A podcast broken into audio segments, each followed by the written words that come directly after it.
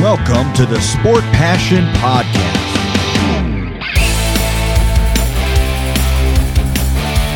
And here is your host, Lars Marendorf.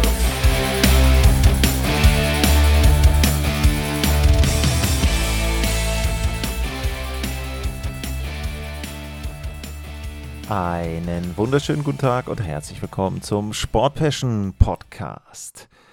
In der heutigen Ausgabe geht es in der Vorschau auf die Saison 23-24 um ein Team aus dem Süden, um die Florida Panthers.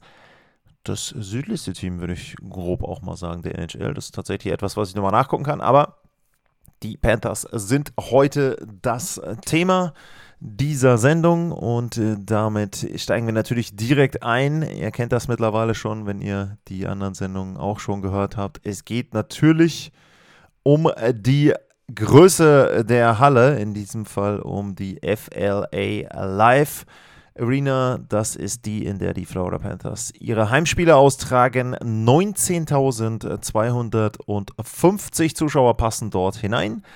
1998 wurde die Halle fertiggestellt und die ist mittlerweile dann 25 Jahre alt. Es gibt ja immer wieder, immer wieder die Frage, auch dann, ja, wie ist die Stimmung in der Halle, wie ist die Fanbase bei den Florida Panthers? Also die Stimmung kann ich jetzt im letzten Jahr nur vom Fernseher bewerten. Die war sehr, sehr gut, natürlich durch den Lauf nachher. Also da war dann richtig was los bei den Florida Panthers. Und sie haben ja auch mit äh, Brooks Köpker zum Beispiel da auch einen Promi-Fan, sage ich jetzt mal. Sowas ist ja dann auch mal ganz cool, wenn man dann auch auf Social Media ähm, die Videos sieht und er dann eben auch auf Social Media so ein bisschen äh, Cross-Promoting, will ich es mal nennen, betreibt. Ja, was gibt es sonst zu sagen zur Fanbase? Ich glaube, lange Jahre hat äh, die Eigentümerschaft dort den Fehler gemacht, eher die Fanbase in Miami zu verordnen und dann eben zu versuchen, auch über Miami dort Werbung zu machen. Ich glaube, man sollte sich eher darauf beschränken, in Fort Lauderdale in der Umgebung dort Werbung zu machen. Da wohnen genug Leute und ähm, das Klientel dort ist ja auch immer, glaube ich, ganz passend. Auch für Eishockey es sind viele auch aus nördlichen Bundesstaaten, teilweise eben auch aus Kanada, die nach Florida auswandern, dort ihren Ruhestand verbringen wollen. Und ähm, es ist halt tatsächlich wirklich so, also wenn man da dann, ich war auch schon mal in der Halle, wenn man dann zu der Halle hinfährt, die ist eben nicht in Miami und schon gar nicht in Downtown, sondern sie ist in Fort Lauderdale neben einer riesigen Shopping Mall oder großen Shopping Mall, riesig will ich gar nicht sagen, aber eine große Shopping Mall kann man auch richtig schön einkaufen. Äh, die ist auch, finde ich, immer schön im Gegensatz zu den nördlichen Bundesstaaten. Du kannst zwischen den Läden immer wieder draußen langlaufen. Äh, die sind ja auch immer sehr, sehr schön ähm, gepflegt normalerweise, diese Shopping Malls in den USA. Also das ist sicherlich etwas, was man machen kann. Wir haben das damals auch gemacht, sind dann in die Shopping Mall und äh, da war ich nicht akkreditiert, das ist schon relativ lange her. Äh, und sind dann eben nach dem Einkaufen in die Halle gegangen und haben damals, das war dann ein Preseason-Game gegen die Tampa Bay Lightning gesehen. Da war die Halle natürlich ziemlich leer. Ähm, klar, also Preseason-Games sind dann auch nicht unbedingt immer so die Zuschauermagneten. War aber trotzdem sehr interessant. Halle ist okay, wirkte jetzt für mich nicht abgerockt oder sonst irgendwas. Und äh, dementsprechend um, ähm, glaube ich, die Basis ist da. Man muss einfach nur regelmäßig Erfolg haben. Sie haben es ja jetzt gehabt, zwei Jahre hintereinander schon. Erst die President's Trophy Playoff-Serie gewonnen und dann jetzt sogar der Lauf dann bis ins Stanley Cup-Finale. Also ich glaube, da ist eine gesunde Basis, dass eben auch dann dort eine gute Fanbase jetzt entsteht, beziehungsweise die dann auch gehalten wird und dass eben dann dort auch eine Fankultur ist, die so ein bisschen dann auch an andere Teams, Franchises erinnert. Was gibt es für Rivalitäten? So richtige Rivalitäten, muss ich halt sagen, kann ich da nicht benennen. Das liegt aber auch daran, dass die Florida Panthers sehr wenig bis gar keine Playoffs gespielt haben. Also es war aber eine Phase zwischen 96 und jetzt 2022, in der sie keine einzige Playoff-Serie gewonnen haben. Und Rivalitäten bilden sich ja in den allermeisten Fällen durch Playoff-Serien. Und da kann man sich dann eben dann auch ableiten, wenn es keine Playoffs-Spiele gab oder keine Serien, wo man gewonnen hat, dass es dann auch nicht wirklich eine Rivalität gab. Sie haben 21 und 22 gegen die Lightning gespielt, was natürlich der lokale Rivale ist, wo man eben wirklich sagen muss, das passt dann auch. Lokal, wie gesagt, auch die Frage nach den Derbys. Also ich würde grob schätzen, man fährt vier Stunden, fünf Stunden zwischen Fort Lauderdale Tampa Bay. Also das ist jetzt auch nicht so, dass man da äh, um die Ecke ist. Dementsprechend, ähm, ja, würde ich da schon sagen, es ist aber der Rivale im Bundesstaat und ähm, kann man eben dann auch dort als, als Derby bezeichnen. Ansonsten müssen sie jetzt in den nächsten Jahren regelmäßig die Playoffs erreichen, vielleicht dann zum Beispiel auch mal gegen Carolina nochmal spielen oder auch gegen Toronto. Also wenn sie natürlich jetzt in der nächsten Saison in den Playoffs Gegner bekommen aus dem Vorjahr, ich glaube, dann wird es schon ähm, hoch hergehen und ich glaube, dann können sich da auch schon richtige Rivalitäten entwickeln, speziell äh, mit einem Matthew Kitschak in der Line-Up, im Line-Up, dann glaube ich, ist da einiges äh, möglich. Tja, dann schauen wir mal darauf, was die Florida Panthers in der letzten Spielzeit gemacht haben. Und da waren die Florida Panthers ein Team, was gerade noch so in die Playoffs reingekommen ist. 42 Siege, 32 Niederlagen, 8 mal Extrapunkt. Das waren insgesamt 92 Zähler. Platz 4, Wildcard Nummer 2 in der Eastern Conference. Und nur mal der Blick rüber. In der Western Conference hätte das nicht für die Playoffs gereicht. Mein Calgary zum Beispiel war da stärker. Also ja, gerade so reingerutscht in die Endrunde, das Team von Paul Maurice. Und dann aber ein richtig guter Lauf bis ins Stanley Cup Final nach 1-3 die Bruins geschlagen. Dann 3-0 Führung, 4-1 Serie gegen die Toronto Maple Leafs, 4-0 der Sweep im Eastern Conference Final in vier Partien, wobei die erste Partie schon eigentlich Spiel Nummer 2 war, also von der Länge her mit der vierfachen Verlängerung war es dann, glaube ich, in der vierten Verlängerung ähm, dann der Siegtreffer. Also ja, da sehr, sehr langes Spiel. Also positive Saison, letzte Spielzeit. Sicherlich besser insgesamt zu bewerten aus Sicht der Panthers als die davor, wo sie ja eben die President's Trophy gewonnen haben. Aber danach dann auch in den Playoffs nicht wirklich was gerissen. Ja, was hat sich geändert? Das hat sich einiges geändert und das finde ich persönlich so ein bisschen erstaunlich, liegt aber auch eben an bestimmten Verträgen und einfach auch daran, dass sie besser werden wollen. Es gab jede Menge Zugänge und das vor allem auch in der Defensive. Wir gehen mal der Reihe nach durch das, was ich hier aufgelistet habe. Evan Rodriguez ist gekommen, der kann Center oder Flügel spielen von der Colorado Avalanche. Erster Verteidiger, der da ist, neu Oliver Ekman Larsson von den Vancouver Canucks. Die haben ihn rausgekauft. Vorteil, hat keinen Druck mehr jetzt, muss nicht irgendeinen Vertrag verkaufen. Nico Mikola, der kam von den New York Rangers, war allerdings vorher auch bei den St. Louis Blues, kam ja mit Tarasenko zusammen zu den Rangers. Steven Lawrence von den Sharks Flügelspieler Kevin Steenlund aus Winnipeg, Rasmus Asplund aus Nashville, Schrägstrich Buffalo letzte Saison. Dimitri Kulikov war in Anaheim und Pittsburgh unterwegs als Verteidiger, Mike Riley in Boston und Anthony Stolarz auch in Anaheim. Abgänge gab es auch einige, auch das in der Verteidigung. Mark Stahl und äh, Radko Gudas sind weg. Äh, Stahl in Philly, Gudas in Anaheim. Der Bruder von Mark Stoll. Eric Stoll, der hat noch keinen neuen Verein gefunden. Ich habe auch nichts gehört von wegen Professional Tryout. Also kann es sein, dass bei ihm mit 38 Jahren die NHL-Karriere dann zu Ende ist. Anthony Duclair, der wurde getauscht äh, zu den äh, San Jose Sharks. Äh, da muss ein bisschen Platz unter dem Salary Cap geschaffen werden. Colin White ist im Moment noch ohne Team.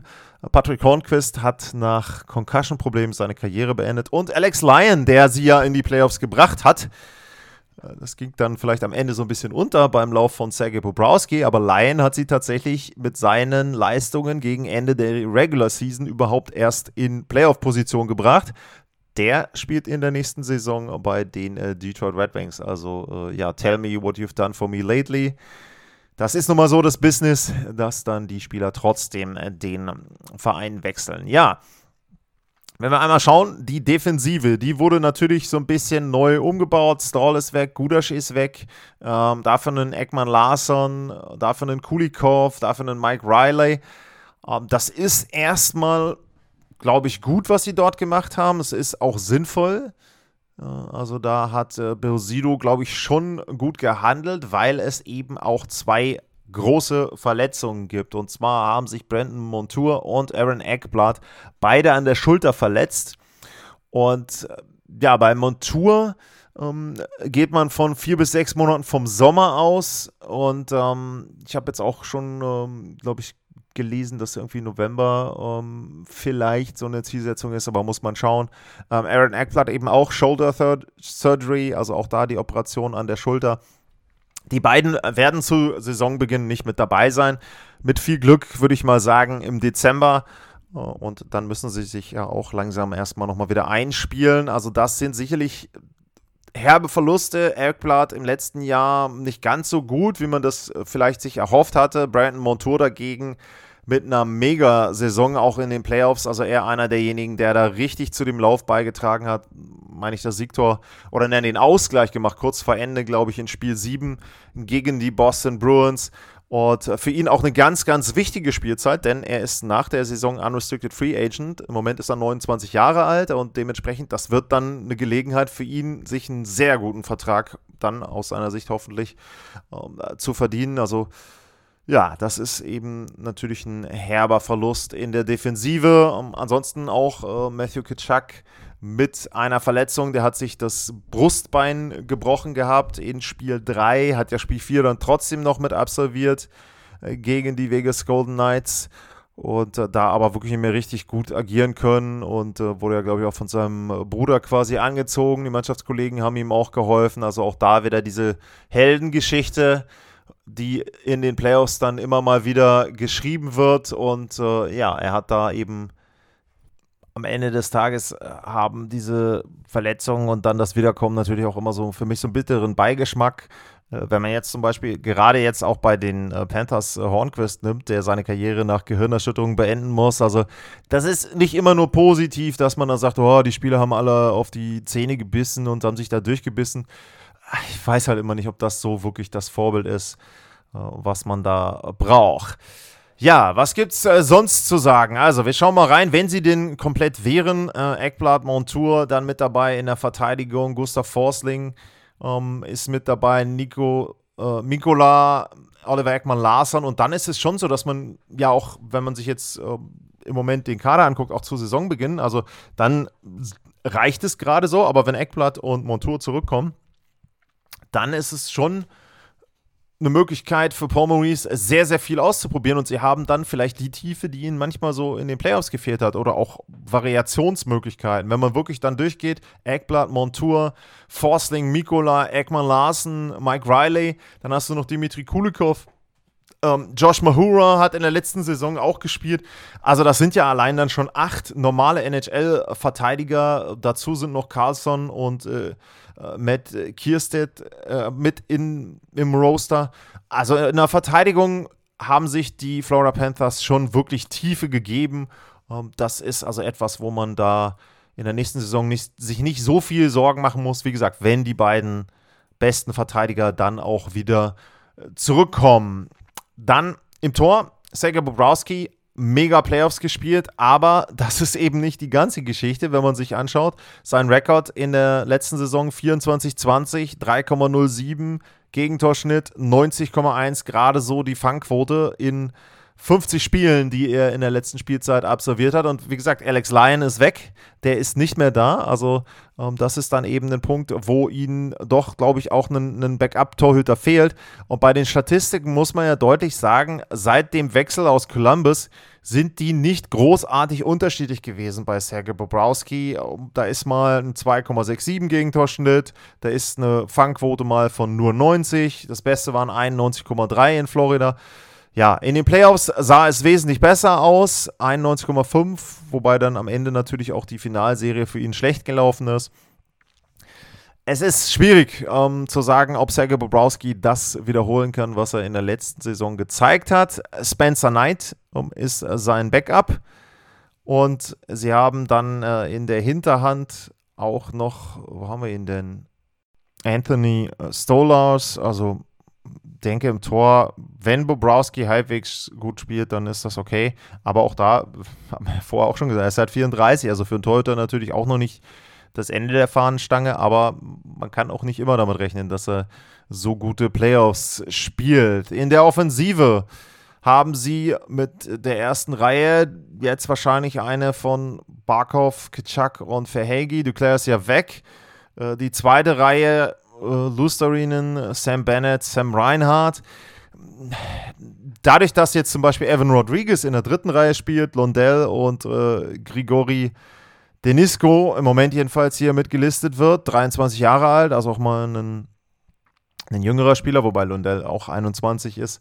Also das ist eine etwas andere Kombination. Ich weiß halt nicht, ob sie Kitschak und Barkov wirklich zusammen in eine Linie stellen werden vorne ähm, oder ob sie das weiterhin splitten. Bei den Bennett, äh, bei den beiden Sams, bei Bennett und Reinhardt ist ja so ein bisschen noch die Frage, äh, ob die bleiben. Da gab es immer mal wieder auch so ein paar Diskussionen, ob man nicht die tauschen sollte oder einen der beiden tauschen kann ja, muss man eben auch wieder schauen. Und dann vierte Reihe Stephen Lawrence, Ryan Lomberg und Nick Cousins. Cousins hat zum Beispiel das Siegtor geschossen in der Serie dann komplett gegen die Toronto Maple Leafs. Also auch da, sie haben schon Tiefe, das muss man auch wirklich sagen. Und wenn man sich dort auch dann die Zahlen aus dem letzten Jahr anguckt, äh, dann sind äh, Denisenko und Nick Cousins die einzigen bei den Forwards, die nicht zweistellig getroffen haben. Sie haben mit Verhegi einen 42 Tore äh, Stürmer, Kitschak hat äh, 40 gemacht, St. hat 31, Barkov immerhin auch noch 23. Also auch da die Offensive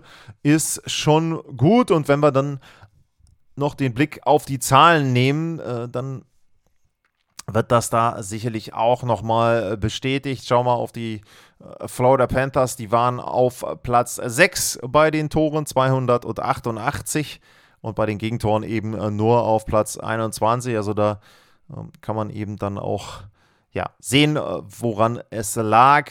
Sie hatten einen guten Corsi-Wert, da waren sie auf Platz 3. Also wenn, dann waren sie auch ziemlich dominant, auch bei den Torchancen ähm, hatten sie mit 53,47, waren sie im oberen Drittel. Auch das ist sicherlich wichtig, dass man eben nicht nur äh, den Puck hat, sondern dann eben entsprechend auch Torchancen. Powerplay kann verbessert werden. 22,8 war das. Äh, Penalty Killing nur Platz 23, äh, aber auch da hat man dann, dann in den Playoffs gesehen, wenn Bobrowski eben hinten alles wegfängt, dann wird das Penalty Killing auch plötzlich überragend. Also ähm, ja, muss man eben dann auch abwarten, wie das in der Saison so sein wird. Sie hatten die meisten Schüsse pro Spiel in der letzten Spielzeit und haben allerdings dann auch, klar, ist dann eben auch immer bedingt, äh, relativ viele zugelassen. Auch das wird sicherlich der Fokus sein, dass das ein bisschen in Richtung Defensive geht.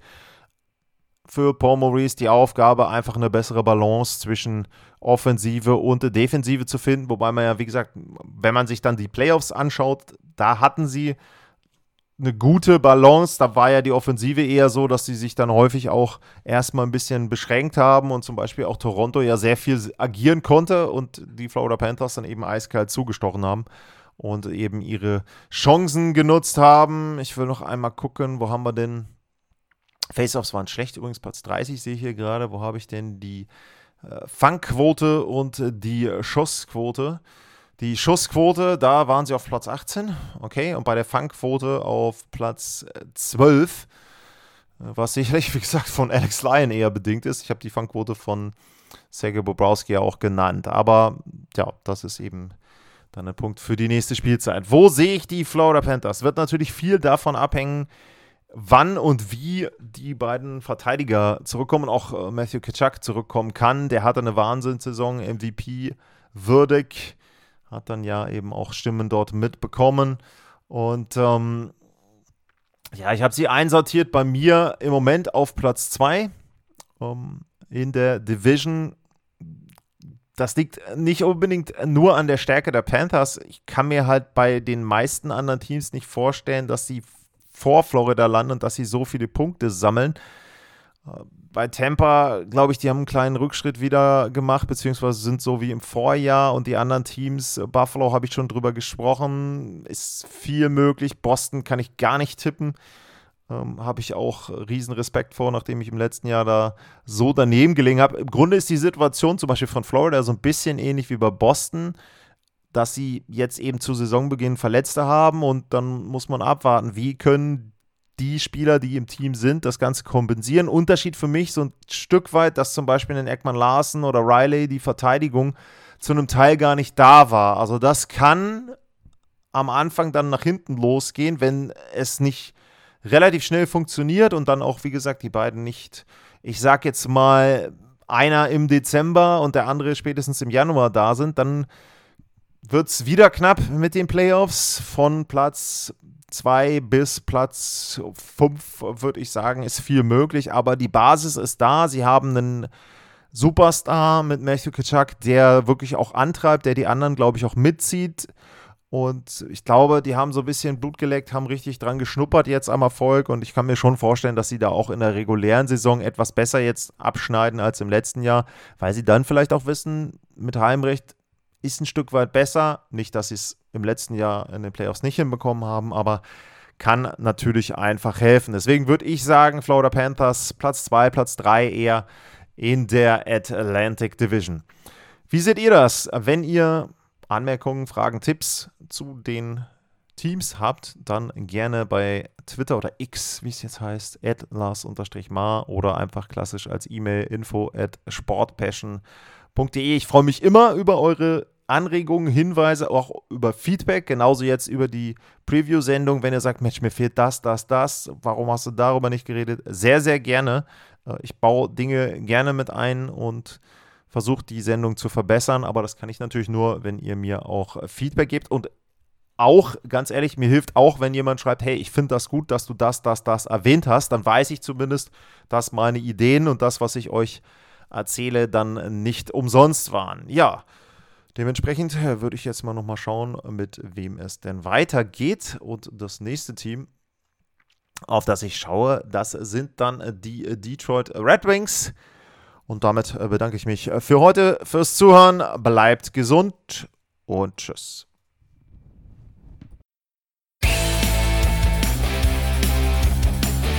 Sportliche Grüße. Das war's, euer Lars.